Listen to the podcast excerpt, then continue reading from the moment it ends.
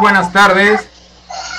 Estamos en el programa de la lotería del, grupo Mandrágora, de la protección de los datos personales, al hacer uso de las redes sociales que regulado, no está regulado, se únicos países que lo tienen regulado quedan expuestos al uso de las redes sociales y claro, hay que aclarar, es también la información que nos estamos proporcionando al hacer uso de ese tipo de redes sociales. Y bueno, bienvenida a nuestros paneles. Muy buenas tardes, Angélica. Muchas gracias por escucharnos. Buenas tardes, Miguel. Buenas tardes, Víctor. Buenas tardes, Angélica. Buenas tardes, Alejandro. Muy buenas tardes a toda la audiencia. Aquí estamos, gracias. Buenas tardes, Alejandro. Buenas tardes. Buenas tardes, Miguel. Buenas tardes a todos los nautas. Dos más, muy, muy, sabe más de este tema.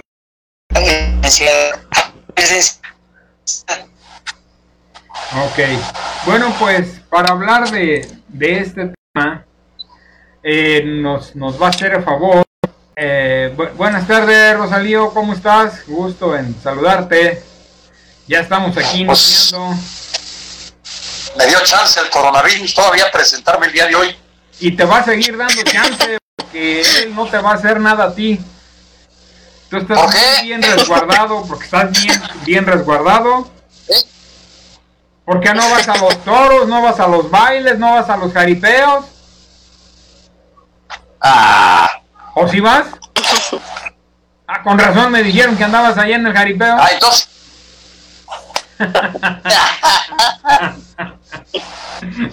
bueno.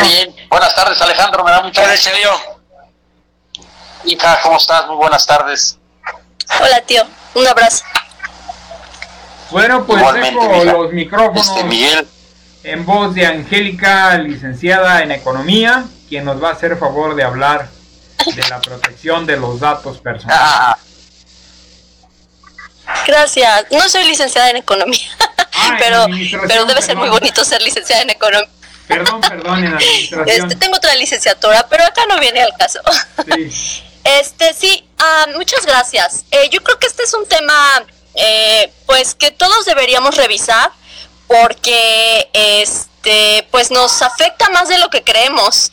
Em, hace varios años eh, resulta que la opción no de enviar mensajería que llamábamos que eran mensajes de texto gracias a nuestra línea telefónica eh, y bueno eran mensajes que no tenían quizá eh, pues todas las amenidades que presenta lo que vino a presentar después una plataforma que pareciera que salió de la nada, que se llama WhatsApp, que es un anglicismo que significa que aplicación, porque app viene de application, aplicación, y que nadie sabíamos, pero propiedad de Facebook, que es un gigante tecnológico de comunicación, y propiedad también de Instagram, que es otra plataforma de comunicación muy interactiva, que es muy popular sobre todo entre la población más joven porque pueden compartir videos este, muy breves eh, y muy eh, eh, visual, ¿no? Porque pueden compartir fotografías, historias, mensajes muy breves, como tiene que ser todo en esta en este tipo de mensajería. Pero bueno, resultó que para el usuario era muy fácil, pareciera muy amigable el uso de esta eh, tecnología porque pues eh, nos permite eh, comunicarnos simultáneamente, o sea, muy rápido, desde cualquier lugar, compartir fotos, compartir videos, compartir este, ahora stickers, ¿no? Que son estos muñequitos así, es pues muy populares para, para la mayor parte de la gente que, que, utiliza estos servicios. Y la mayor bondad es que parecía que era gratis, o así nos lo parecía. Pero la mala noticia es que no hay nada gratis en esta vida. Y hay un, hay un, este, una, una película que yo recomiendo mucho, está en Netflix, que se llama El Dilema de las Redes Sociales. Y está muy interesante porque es un grupo de expertos que trabajaron para Facebook, para Twitter, para varias de estos gigantes de plataformas tecnológicas y que confiesan o, manifiestan su preocupación por lo que está sucediendo con toda la información de los usuarios, qué están haciendo estas plataformas que aparentemente son gratis. Y sí, son gratis, porque en realidad el producto somos nosotros, el producto es nuestra información. Más allá de demográficos, eh, que pudiéramos pensar, pues ya están por ahí, ¿no? Nuestros datos demográficos. Por ahí hubo un partido que amablemente los quiso vender y este y estaban en internet ahí este nuestros datos demográficos personales. Pero esto va mucho más allá del tema de las redes sociales. El tema de las redes sociales y, y ahora específicamente polémica con WhatsApp, que tristemente es, es novedad porque nos acaba de enviar una luz para el 4 de enero, lo hizo, para preguntarnos si damos autorización de que pueda compartir nuestros datos. Ya lo ha venido haciendo Facebook con su plataforma de Facebook desde varios años, es como la naturaleza de esa plataforma. ¿Y qué es lo realmente muy grave de que compartan nuestros datos? Es que no solamente comparten nuestro nombre o nuestra dirección o nuestra ubicación, donde nos está pidiendo autorización para compartir datos como transacciones bancarias, eh, nuestros contactos, para crearnos una cuenta de perfil en Facebook, inclusive si nosotros no tenemos una cuenta de perfil, eh, para mandarnos si nosotros no estamos en, en Facebook o en Instagram, que ya lo hacen. Entonces, es mucho más grave porque tiene que ver con algo que en marketing llamamos datos psicográficos. Esto es que nos preocupa, que nos gusta. Eh, son perfiles mucho más complejos que solamente quiénes somos a nivel demográfico, dónde vivimos, etcétera, sino con quién nos relacionamos, eh, qué, qué nos, qué nos preocupa, qué nos dedicamos, inclusive gracias a la inteligencia artificial cuáles van, a ser nuestras decisiones en el futuro próximo y no tan.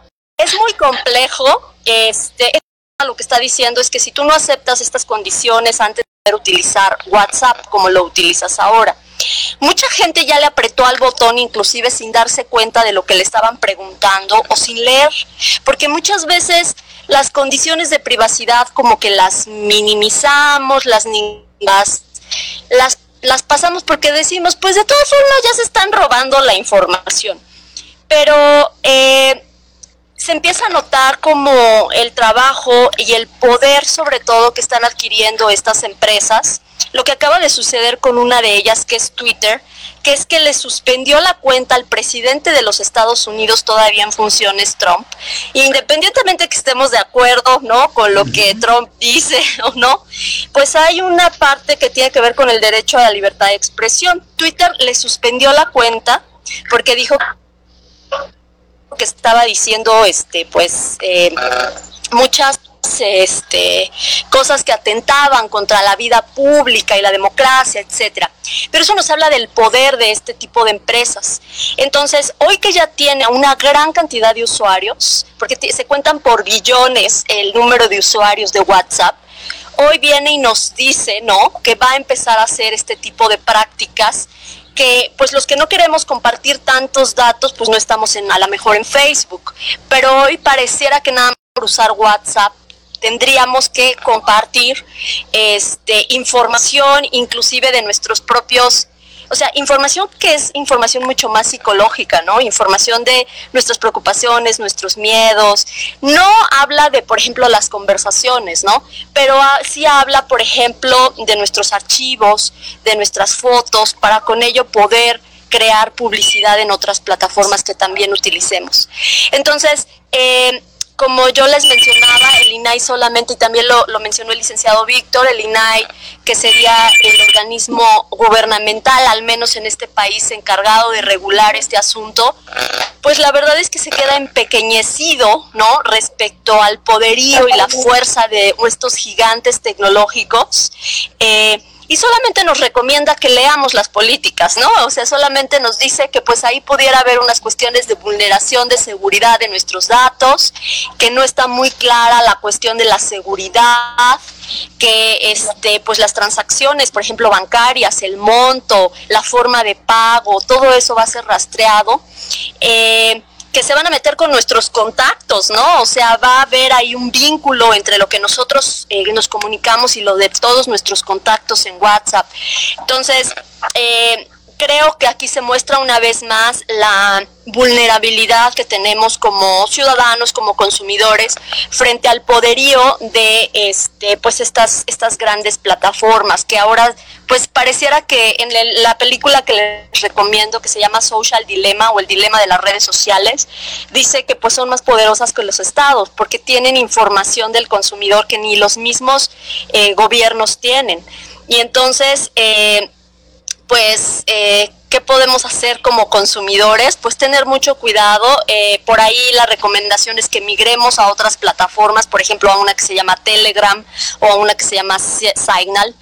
Pero pues la recomendación como, como pues alguien que, que se dedica un poco a estar eh, revisando un poco, si me permiten la expresión, las tripas de este tipo de comunicación, es que todo es más o menos lo mismo. Lo que sí que tenemos que estar muy conscientes de que todo lo que se sube a las plataformas, pues ya no es nuestro.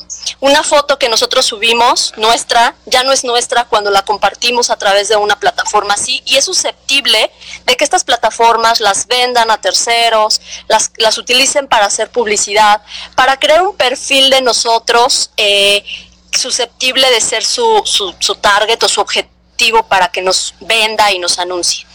Hasta ahí por, yo voy a dejar por este momento mi, mi comentario. Muchas gracias. Sí, Angélica, gracias. ¿Alguien desea hacer algún comentario? Pues sí, yo, sí, quisiera, pues no, no, no agregar, pues creo que está, la, la, explicación nos pone en contexto y nos pone sobre todo alerta de todo esto. Eh, pues a veces uno lo que puede opinar en relación con estos con estos temas pues creo que no puede ser muy enriquecedor porque bueno al menos en mi caso particular eh, tengo poca información al respecto sin embargo a mí me llama mucho la, atención pero mucho la atención la frivolidad con lo que las gentes, sobre todo las gentes jóvenes, utilizan las redes sociales. Eh, yo creo que si no tenemos un adecuado conocimiento de algo o existen hasta cierto punto aspectos oscuros en todo esto, porque yo así también lo veo, porque pues eso de que ya uno ya no es dueño ni de la fotografía que le manda a un familiar, ¿sí? porque esa fotografía va a quedar archivada y esa fotografía sobre todo puede servir para otras para otros fines entonces yo creo que yo creo que pues tendremos que estar un poco más alertas y ser más más responsables en el uso sí de las redes sociales eh, mientras no sea así mientras la gente siga actuando así bueno pues entonces es precisamente esa irresponsabilidad, creo yo, del público, de los usuarios en general, lo que les ha dado ese gran poderío también a esas grandes empresas. Entonces, pues está ahí como para la reflexión y como para detenernos un poco en el camino y pensar, bueno, realmente estamos haciendo lo correcto, realmente es necesario utilizar tanto estos medios de comunicación? Yo creo que a veces la, no sé cuál sea la proporción, debe de por ahí haber estudios, pero yo creo que más del 80% de toda la información que se que interactúa en estas redes pues es una información que realmente no es no es de importancia, creo yo, ¿no? muchas veces abusamos ya del, medio de la de, comunicación, ¿no? Niños, jovencitos, adolescentes, jóvenes, adultos, ¿sí? creo yo que abusan demasiado ya de este medio de comunicación, ¿sí? Es muy grave ver, ¿no? Cómo un niño puede estar con el celular, no sé, 8, 10, 12 horas, 15 horas al día con el celular en la mano. Eso es, es impactante para mí es impactante porque creo que hay otras formas, sí, creo que hay otras formas de aprender, que hay otras formas también de comunicar. Entonces, yo creo que nosotros mismos hemos propiciado, ya para concluir, creo que nosotros mismos hemos propiciado pues todo este poder que se ha gestado, que se ha generado en estas grandes empresas y deberíamos de estar un poco más conscientes, cuando menos, ¿verdad? Aquí entre nosotros, entre la audiencia que tenemos, entre los familiares de la audiencia que tenemos, ¿sí? De utilizar con un poco más de respeto estos medios de comunicación. Ese sería mi comentario. Gracias, Miguel. ¿Algún comentario, Alejandro, Rosalío? Sí, Alejandro, adelante. Adelante, adelante. Y buenas tardes a todos. Buenas, tardes. Pues yo, yo creo y veo que este medio, el WhatsApp, el Facebook, pues es un arma de, de, dos filos. O sea, tú, tú platicas con tus familiares, les envías fotos, los felicitas. Todos esos, todos todos tus datos que, que tú subes a tu, a tu red, dueñas, dueñas de, la red, pues ya te, ya te tienen fiscalizado tu, tendencia religiosa, política, económica, social, etcétera. Y pues por lo que es, por lo que se, se entiende en, hay en México hay una policía cibernética que está al tanto de, si hay algunos pederastas o violadores o aseguradores. Así ya te tienen a ti este encasillado cuál es tu, tu, tu, forma de, pensar. Entonces, no es, es nuevo que te, que te pidan permiso, ellos ya tienen tus datos todos. Como, como lo comunicaba la, la, licenciada, alguien vendió el padrón electoral a, no nomás aquí en México, sino andaba circulando en el, en el, extranjero y varias partes, ya, ya alguien era dueño del padrón electoral de, México. Entonces, las redes sociales, su, su fin es que tengas tú alguna interacción familiar. Y no olvidemos que las redes sociales sirvieron hace como dos, tres años, para, para quitar este, gobiernos como el de, el Egipto, el del el Medio Oriente, se comunicaban para un levantamiento y, y quitar algún, algún gobernante. Ya lo vimos ahí en el, en el Medio Oriente. Y lo más reciente fue lo que ahí la, está la sospecha, o está lo que se cree, que a raíz o con, este medio, Donald Trump incitó a sus seguidores a que tomaran la, Casa Blanca. O sea, ya, ya, con, ya no es necesario que, que, tú vayas y eh, los visites, sino con tus redes sociales puedes incitar a la violencia, a un golpe de, Estado o quitar y, poner presidentes. Por eso en, los países, los países de que tienen una un gobierno autocrático, dígase China, dígase Corea, dígase pues varios países de, que no tienen Cuba, eh, ellos restringen el uso del Internet, porque por medio del Internet se pueden comunicar para, para muchas cuestiones.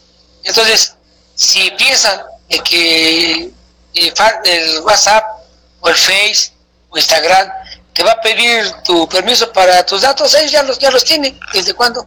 Yo creo que ese es mi, mi comentario por el momento. Gracias. ¿Algún comentario, Rosalío? muy buenas tardes, auditorio, muy buenas tardes, integrantes de esta mesa, de esta mesa científica le vamos a llamar, de esta mesa cibernética.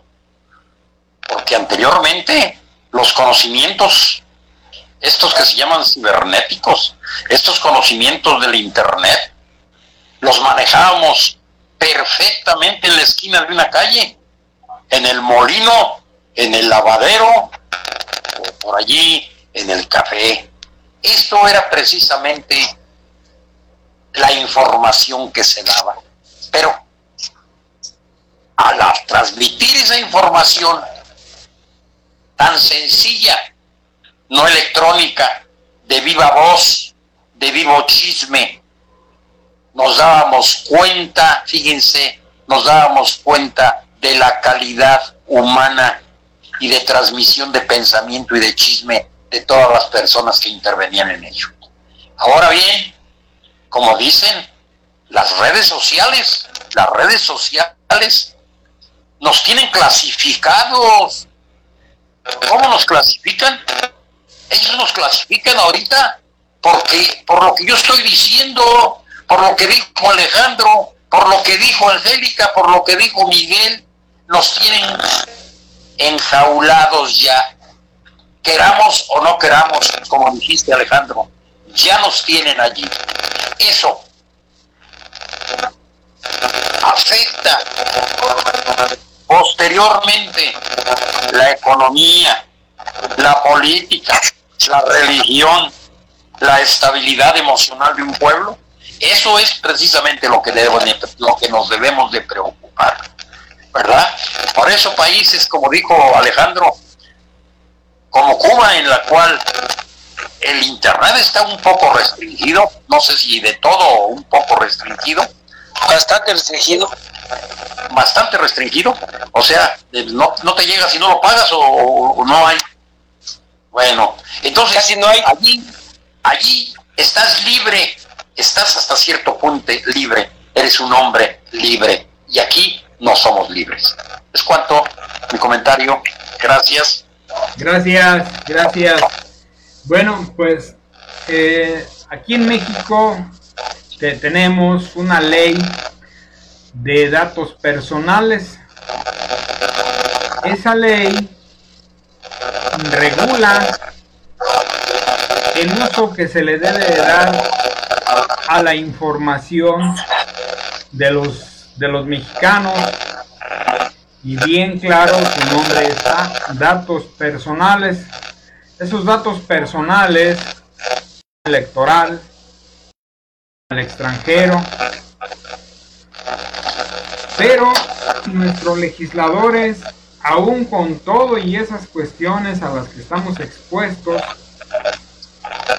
no han regulado ni la de las de redes sociales a México. Están completamente libres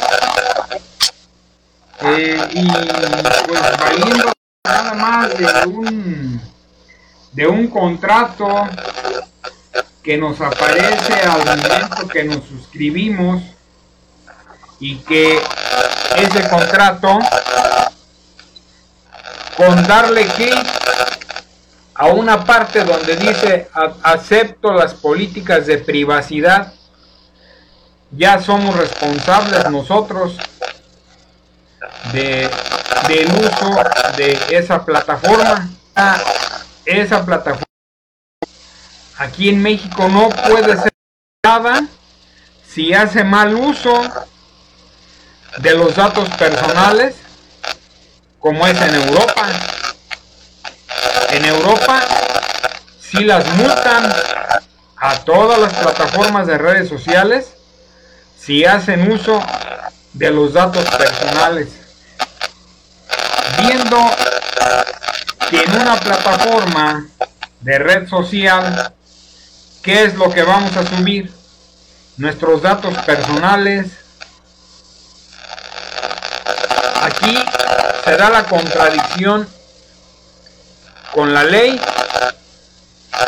y nos dice que estamos totalmente desamparados, que no tenemos una ley que nos proteja de todo eso. ¿Por qué? Porque la ley general de datos personales habla de lo que son la información confidencial y la información reservada. Y bueno, pues la información que es confidencial, ya lo comentaba hace rato, es nuestra nuestra credencial de lector, nuestro registro de hacienda, el CUR, pero ya hasta los tribunales, con una reforma que hubo a la ley de protección de datos personales que hubo en los últimos meses del año 2020, ya todos los tribunales de justicia de todo el país tienen la obligación de, de publicar las resoluciones que emitan, es decir, las sentencias, sin el nombre de la persona. Eso sí, el nombre de la persona no debe de ir, pero el número de juicio y todo lo demás, por qué se llevó el proceso, de qué se le está condenando, todo eso debe de ir, menos los nombres personales. Eso sí no deben de ir. Se están protegiendo de alguna manera con la ley en, en esa forma. Pero tenemos una exposición ocasionada por nosotros mismos como usuarios de, de esas redes en que no hay quien nos proteja. ¿Por qué? Porque bueno, pues vemos cómo están los hackers que se meten a pueden meter a cualquier aparato móvil los datos de la persona y no no hay no hay no hay quien no hay quien lo pare. En el Congreso de la Unión se están peleando por otras cuestiones cuando todos estamos expuestos a de, lo repito bien fácil ellos ellos pudieran contestar decir bueno pues no hagas uso de esa red no subas tus fotos ya lo dice Miguel Carbonel en un libro que, que tiene de las, de las redes sociales. ¿Qué está sucediendo ya en México? Ya lo que está sucediendo es que en las empresas, cuando va una persona a, solicitar empleo, lo, lo, primero que hacen en las empresas es buscarlo en todas las redes para ver cómo es esa persona. Y con esa conducta que le vean ahí, deciden si se queda o no se queda en el empleo. ¿Y cuánta gente hay que hasta porque se está comiendo un ratón, perdón, no somos chinos, pero un ejemplo, que hasta porque se está comiendo un ratón lo publica, que se está comiendo un ratón, y sin darse cuenta que el día de mañana eso le va a afectar cuando vaya a solicitar un empleo. Le, van a decir, oiga, pero es que está... Pero a China no. Es un asqueroso. Ya por eso no digo nada. Sí, serio, o sea, yo tengo ese libro de Miguel. Yo ya lo leí, donde estamos, tenemos muchos ojos que nos ven desde muy lejos por el uso de, de las redes sociales, pues ojalá nuestro, nuestros legisladores a que se regule el uso de todas las plataformas que entran al país, porque creo que ninguna es mexicana, ¿verdad, Angélica? Todas son extranjeras. Hasta donde yo sé, mexicanas. No hay mexicanas. No hay Y aparte es un monopolio de Facebook, más bien este WhatsApp este, y eh, Telegram y Signal son lo mismo, entonces pocas opciones y que ese es otro problema, ¿no? Hay como pocas mover el, el consumidor. Unas son americanas y otras son rusas. Ah, eso sí no sabía, solamente sé de los estadounidenses. Creo que Telegram, eh, debemos hacer ese, es evitar pues compartir información con, confidencial, tanto por WhatsApp,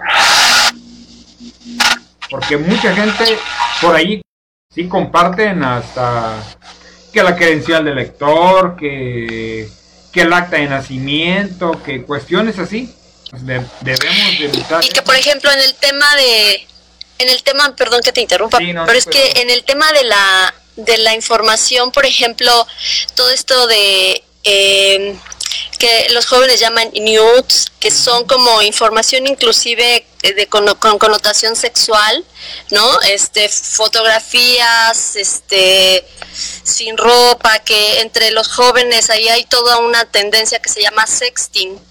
Eh, y que ya los legisladores hicieron algo al respecto porque había un desorden impresionante y ya hay una ley olimpia que está encargada de a quien comparta sin consentimiento este tipo de material.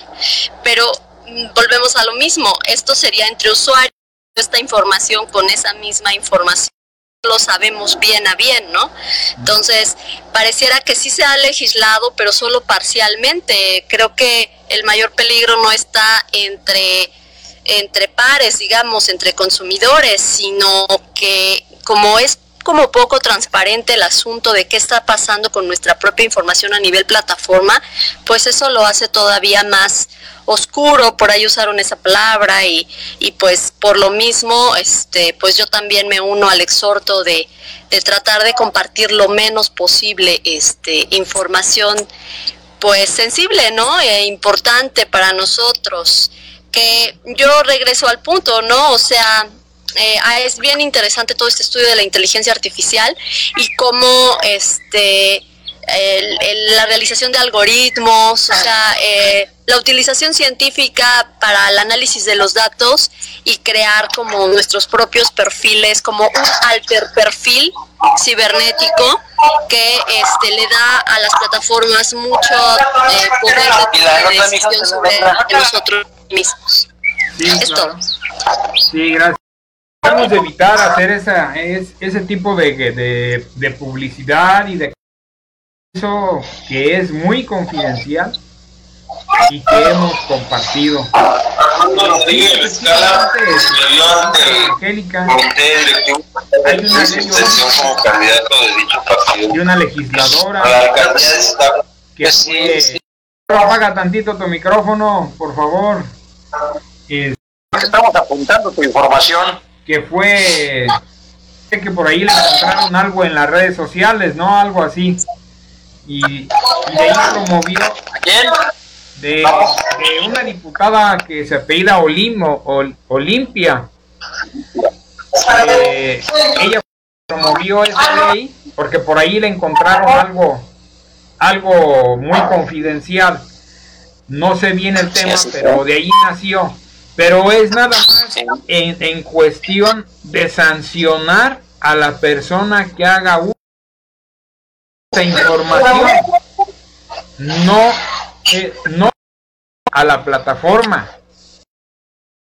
La plataforma, si, si las plataformas tuvieron capacidad y la tienen de, de quitar al, al expresidente Donald de, quitarle el uso de la, de la red en el contrato que se firma, citar a la agresión y a nada de eso, ¿por qué no pedir a las plataformas detectan que se va a subir que, que, que demuestre intimidad, que no lo permitan? O sea, y se acallaron al que era el hombre más poderoso del, del mundo, pues ni modo que no puedan con una persona que no, que no tiene ningún poder, que, que es muy dado en los jóvenes, que todos lo suben y que han subido fotos de, pues, de, cuestiones demasiadamente muy íntimas, es la parte que tienen que, que legislar que las plataformas cuando vean ese contenido no les permitan que, que se suban. Es, es... Apachurran el puche. ¿Algún comentario? No, para, pasar al otro tema con, con el doctor Miguel. Adelante con el otro tema, porque este tema, fíjate que me está quitando la, el sueño, porque me ha llegado ahorita a la mente yo me voy a estar cuidando. ¿De quién me debo de cuidar? ¿De YouTube o de quién? Pues de donde. Pues yo creo que básicamente todo es lo mismo. O sea, ahorita la polémica es con WhatsApp, pero pues básicamente todo es lo mismo. Entonces nada más que tengamos en consideración que lo que subimos pues ya no es nuestro y es susceptible de de aparecer en, el, en otros lados y de que se ha vendido y de que se ha utilizado. Y con mi fotografía, con mi fotografía y mis recados y mis amoríos. Todo esto. Álgame Dios. Sí, porque inclusive, por ejemplo, en las nuevas condiciones de WhatsApp, una cosa es la utilización de la foto del perfil. O sea, estás autorizando a que utilicen tu foto de perfil para lo que ellos quieran, ¿no? Básicamente, o sea, que se pueda utilizar esa, esa información. Entonces, también tu foto. y, si y, tus mensajes de amoríos... mucho cuidado entonces. Y si tus mensajes de amoríos son muy relevantes, los van a subir. si no son relevantes, pues van a decir, no, pues eso no. adelante con tu, con, con tu tema.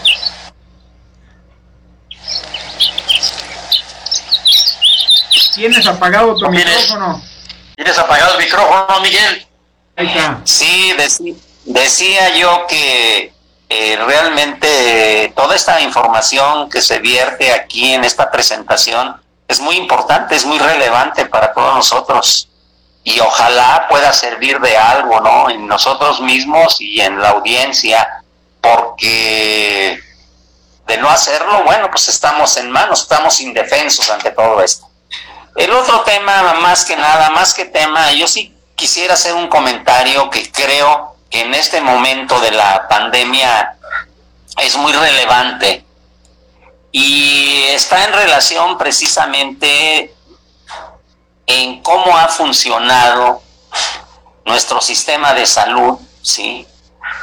Y cómo debería de funcionar y yo por ahí mencioné hace unos dos, tres programas atrás, ¿sí? que realmente lo que nos ha sucedido en México, aunque esto podemos externarlo a cualquier otro lugar del mundo, pero lo que nos ha sucedido en México en relación con las enfermedades, con las epidemias, de cómo ha evolucionado el, problema de la salud, de la enfermedad en México, pues como que no nos ha dado ese conocimiento y no hemos aprendido adecuadamente lo que deberíamos de haber aprendido, las enseñanzas que nos debió haber dejado todas esas experiencias tan desagradables. Sí, eh, yo creo que el referente primordial es o fue la epidemia que hubo en 1918, 1919, 20, o sea, en el siglo pasado. Eh, el conocimiento que nosotros tenemos de la medicina es un conocimiento clásico, es un conocimiento de relación médico-paciente de manera individual, ¿sí? Y ese modelo sí, ha persistido desde que empezó la medicina, desde, sus inicios, cuando la medicina tenía una práctica mágico-religiosa, cuando existieron los hechiceros, cuando existieron las gentes que estaban a cargo de las enfermedades Y ese, e, ese modelo, ¿sí? Ha persistido hasta nuestros días, hasta el día de hoy. Entonces, aquí la reflexión va en el sentido siguiente. ¿Qué se ha hecho, sí, en nuestro país para poder afrontar los condicionantes que nos deja, sí, o sea, la problemática social, o sea, cómo se ha abordado la enfermedad, sí, desde el punto de vista de los condicionantes sociales. Se ha abordado de una manera prácticamente muy deficiente. Nos hemos dedicado a apagar fuegos. Cuando aparece la problemática nos ponemos a apagar fuegos y es lo que estamos haciendo en este momento. De hecho, en el mundo entero está sucediendo. ¿Y cuál ha sido la falla? La falla fundamental, sí, ha sido de que no se ha aplicado la medicina social la medicina social sí es poder intervenir en las poblaciones, en las comunidades, a través de qué? A través del fomento a la salud, a través de la educación para la salud, porque si no de nada sirve, si yo como médico, en el modelo tradicional, le doy a una paciente o a una familia, le doy un tratamiento para los parásitos, de nada va a servir si ese tratamiento, si la familia regresa a su domicilio, hábitos, porque no va a tener una educación para la salud. La familia va a seguir comiendo mal, la familia va a seguir comiendo comida chatarra, la familia va a seguir comiendo comida contaminada. Entonces, pues el médico expide la receta, se la da a la familia, la familia regresa a su medio y sigue el mismo círculo vicioso, sigue el, mismo círculo vicioso. Por eso también tenemos epidemia de diabetes, por eso también tenemos epidemia de obesidad, por eso también tenemos epidemia de hipertensión arterial.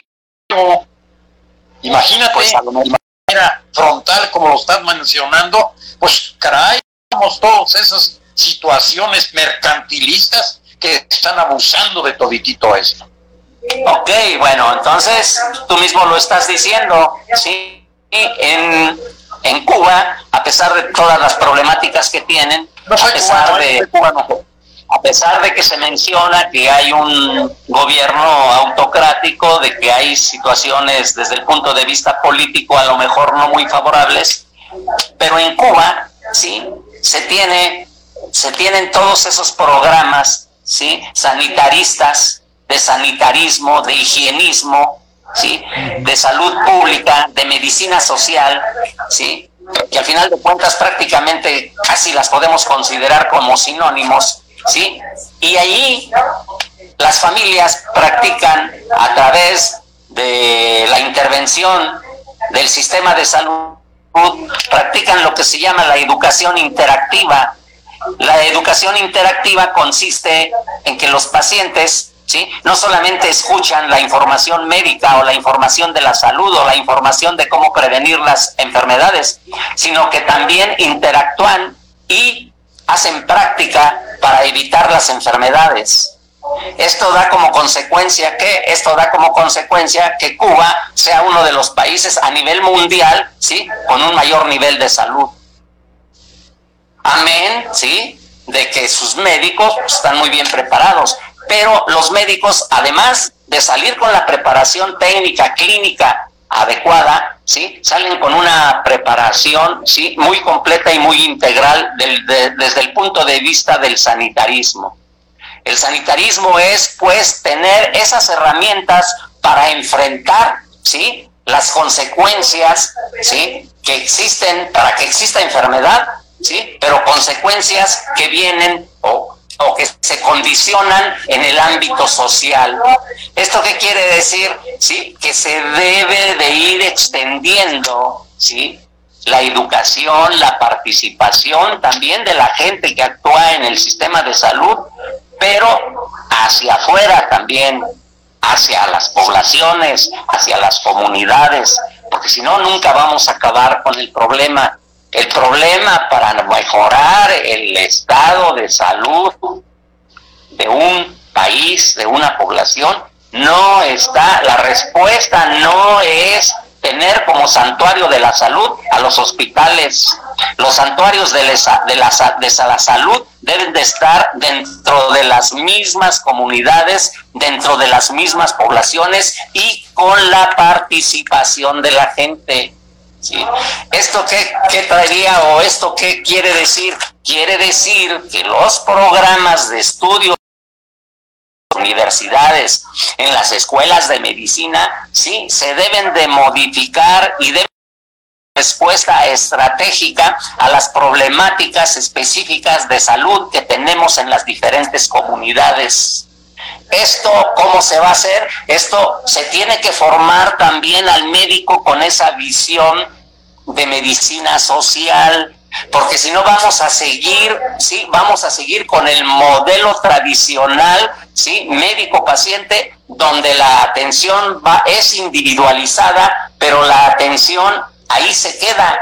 Entonces, la gente se tiene, lo es, decía un maestro, sí, que es muy bueno ayudar, es mejor enseñarla a que se ayude a sí misma. Entonces yo creo que ahí está pues la, la, la, clave de mucho, viendo ahora con la viendo ahora con la pandemia, ¿no? Sí, eh, eh, es sorprendente, ¿no? Como en Cuba solamente han muerto 175 personas en un año, ¿sí? Por el COVID. Tenemos 142.800 muertos en ese mismo lapso de tiempo. Bueno, ese sería mi comentario. No sé si hay alguna cosa que quieran agregar o que quieran preguntar o que quieran comentar. Gracias, Miguel. Por ahí Rosalío estaba levantando el dedo así como el yo acuso le hacía. Yo acuso para que esas, esa, esa, vamos a llamarla teoría aquí, aquí en México, un cambio, un cambio radical económico en la forma de pensar de nuestras hasta cierto punto lo voy a llevar a todos, universitarios en la medicina, no todos, pero la gran mayoría. ¿Qué es lo que hacen? Yo, precisamente lo que nos hace mucha falta hacer. Vivimos que demos lo mejor de nosotros para nuestros hermanos. que necesitamos. Y entonces sí, ese estás haciendo mención, hermano, ese tipo de situaciones que se llaman efecto, manera, discúlpame, y que me disculpen los que me lo están oyendo. Hay un ejemplo tan palpable, obviamente allá hay ciento, allá hay 12 millones de habitantes. Y ya hay, aquí tenemos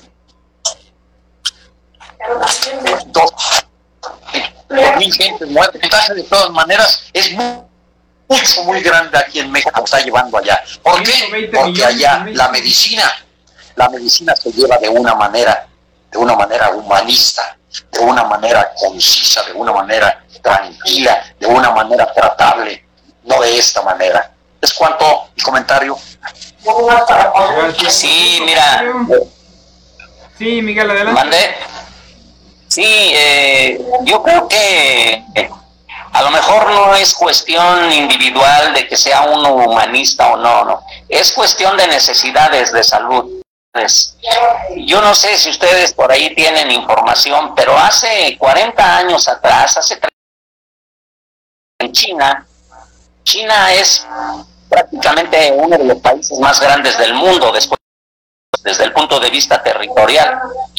Y en China características económicas y sus características de salud eran muy complejas. Ante esa situación, ellos primero hicieron un diagnóstico de todo lo que estaba sucediendo en ese territorio tan amplio, ¿sí? Y posteriormente se dieron cuenta de que no, no podían cubrir, ¿sí? A toda la gente, a toda la población del país. ¿Y saben qué hicieron? Formaron personal técnico, ¿sí? Con un nivel prácticamente de secundaria, ¿sí? Pero los enseñaron a detectar las principales enfermedades que existían en ese momento en China, o sea, actuaron estratégicamente. A esos personajes se les conoció como los médicos descalzos.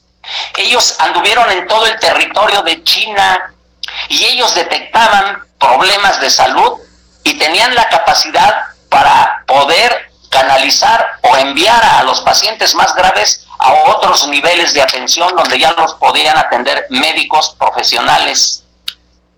Pero, sí, llegó un momento en que China empezó desde el punto de vista económico y social a superarse. Y lo logró. Ahorita China prácticamente ya es si no la primera potencia mundial económicamente, pues es la segunda o la tercera. ¿Y esto qué hizo? Esto hizo, ¿sí? Que mejorara su infraestructura médica. Y esto hizo que mejorara su atención médica hacia sus pobladores. Y esto también hizo que hizo que desaparecieran los médicos descalzos. ¿Por qué? Porque estratégicamente no los necesitan pero cuando los necesitaron y cuando fue necesario, lo hicieron. Entonces, yo no, yo no estoy en, yo no estoy eh, en, contra de lo que tú dices, porque sí también es parte de lo mismo. Pero la pregunta aquí es, si la salud pública se fundamenta en la epidemiología y se fundamenta en la administración médica, ¿sí? ¿por qué no formar gente también? Vienen vez en las facultades de medicina, ¿sí? con una formación tendiente desde el punto de vista gubernamental a atender necesidades en las diferentes poblaciones. O sea, que el médico también salga capacitado para hacer diagnósticos de salud comunitarios, de comunidades específicas.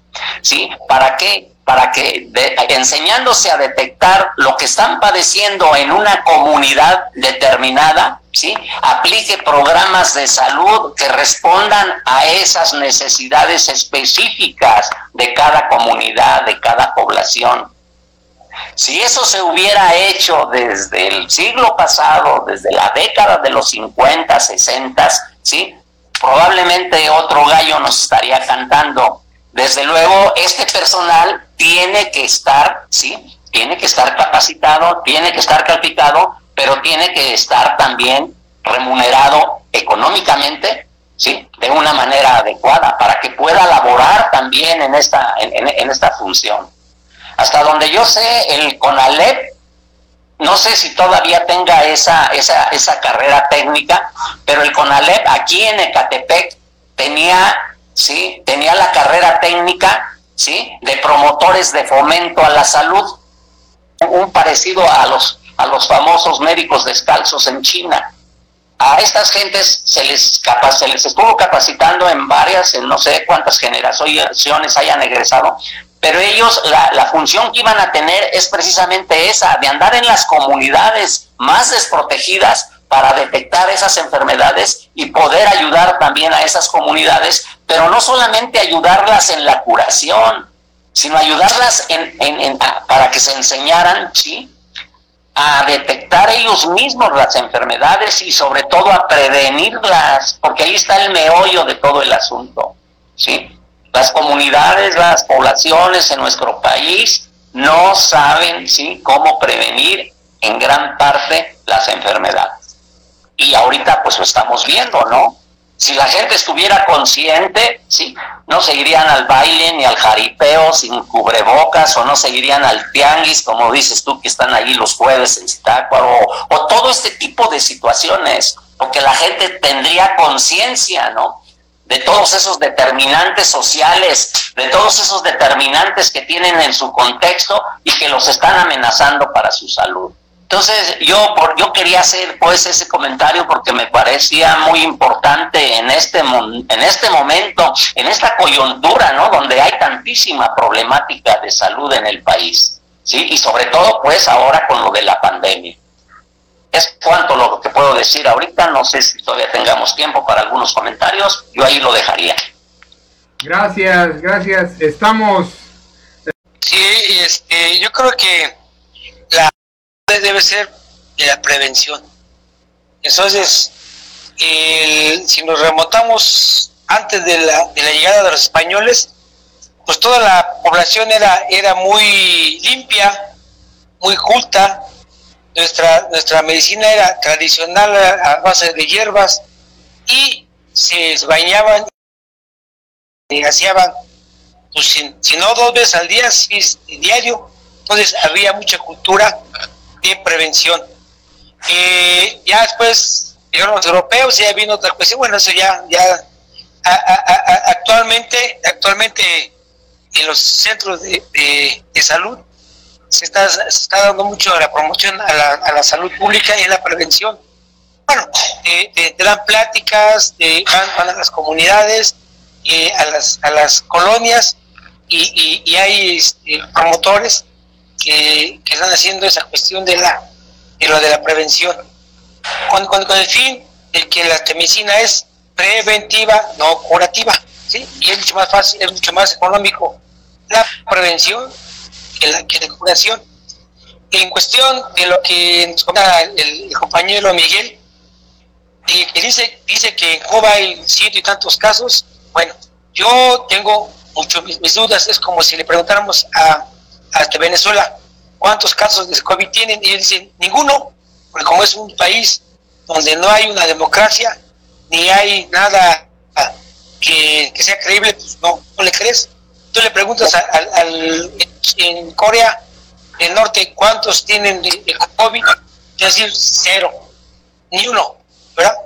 Eh, y dices, bueno, es pues, una información, Alejandro, es una información de la Universidad de John Hopkins en los Estados Unidos, ¿eh? o sea, es una, supuestamente es una, es una información pero bueno, no sé.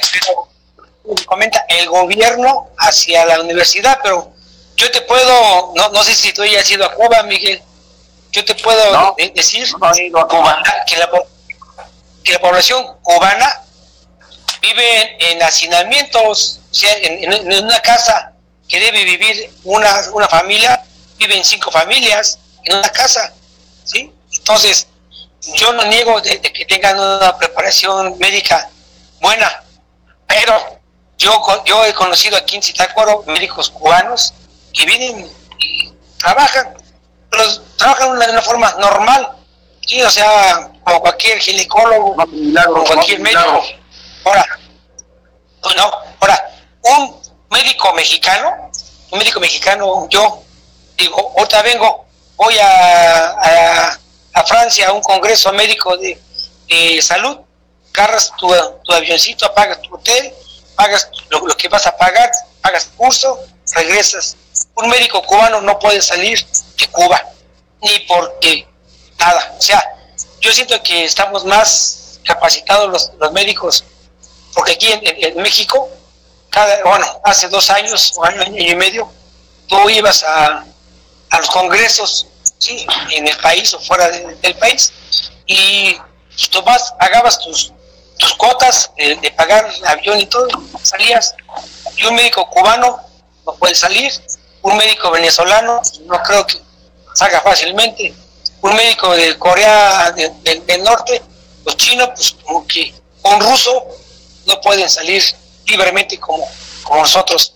Y pues te digo, el gobierno cubano dice son 120 y ya legales, es como, como, como aquí en México.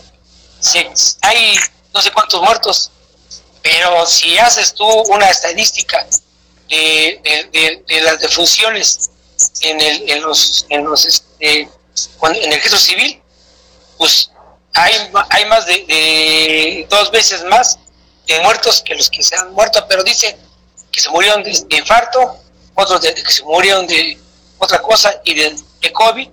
Muchos, muchos médicos, muchas personas ocultan la, la, muerte del, paciente. Yo yo no digo que, que, Cuba sea un país que tiene buena, buena, buena educación, pero para lo de, lo de salud, yo he, yo he visto fotos donde un ves un, un, hospital cubano, el, hospital regional les viene siendo como 10 veces mejor que un hospital cubano, un familiar se le, se le ocurrió con un, con un dentista. Dice, no, mano, su, su maquinaria obsoleta, totalmente fuera de... Entonces digo, bueno, entonces lo, los, lo principal es que debemos tener educación y educación y tenemos que tener la medicina preventiva. Ahorita ya lo hemos dicho, uso de cubrebocas, uso de, la, los gel, eh, una buena alimentación. Estaba viendo ahorita en, la mañana que, los jóvenes hacen fiestas arriba en los, los, los techos de edificios y, la, y el único requisito es llegar sin cubrebocas. Entonces, ¿cómo, cómo quieres tú tener un hospital casi vacío de, enfermedad cuando los jóvenes se infectan y llevan el, virus los, a los adultos mayores y son los que se infectan. Entonces, no tenemos educación, no tenemos este, forma de prevenir. Bueno, por el momento mi, mi comentario. Sí, Miguel, adelante. Tengo derecho. Derecho de réplica. Sí, adelante. adelante, adelante. En, parte, adelante, porque en parte yo creo que sí, tienes razón en parte. Sin embargo, para eso también, Alejandro, debemos de recordar, sí, que existen estudios, sí, existen estudios científicos certificados donde se dan reportes, sí, de los resultados que tienen las medidas, y esto lo tiene la Organización Mundial de la Salud y lo tiene la Organización Panamericana de la Salud, en muchas deficiencias en el sistema de salud en Cuba, ¿sí? Pero existe oficialmente también el reporte de que Cuba es uno de los países con menos problemas en salud. Y esto está certificado por la propia Organización Mundial de la Salud y por la propia Organización Panamericana de la Salud. Yo específicamente te voy a dar mi experiencia personal.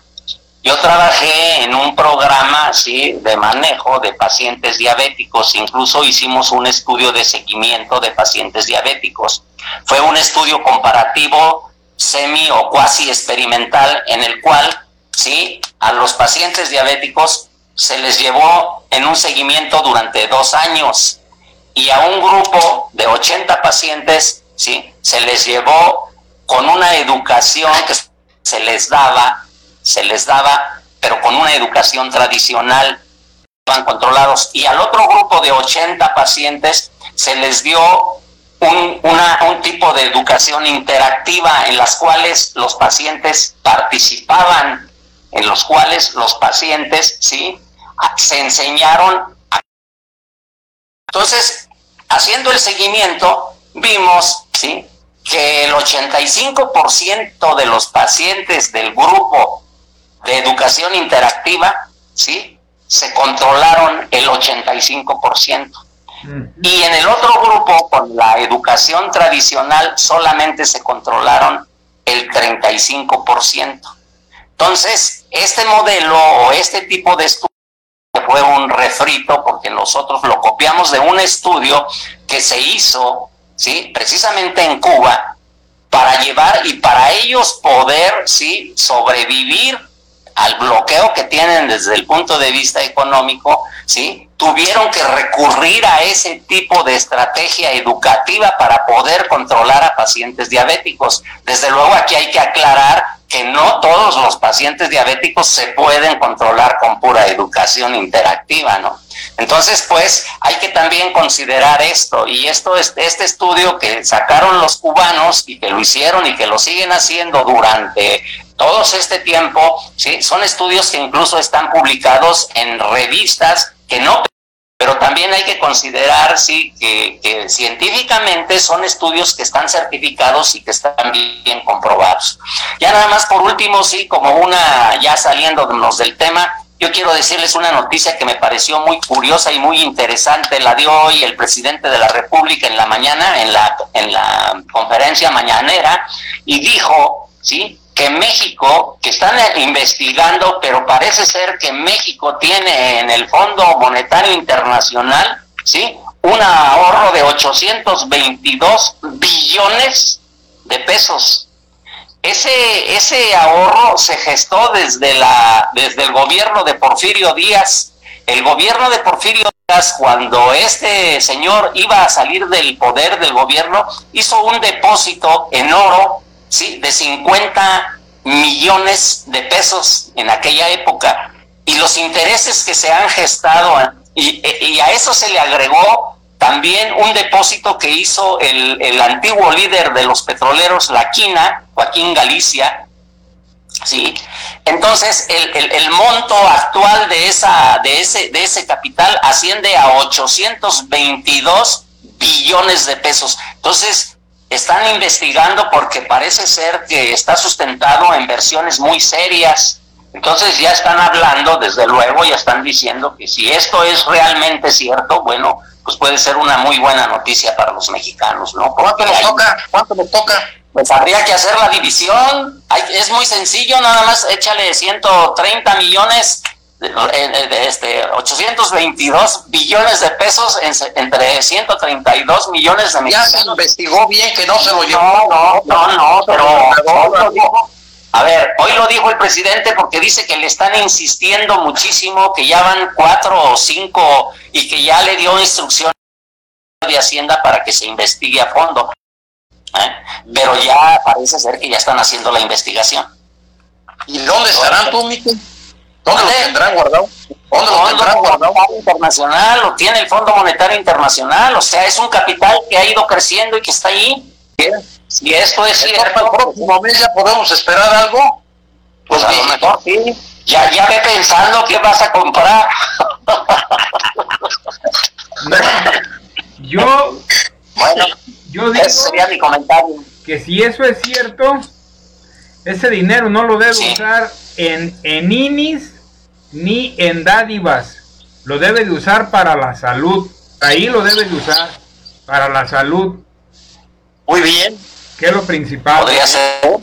¿Qué es lo principal? Que se olvide de los ninis y que se olvide de dádivas y de todo Estaría muy bien. Que se olvide de la, de la elección del 2021 lo primordial es la salud y nada más. Y ya. No, las elecciones ya las tenemos ganadas. Eso ya será otra cosa. Bueno.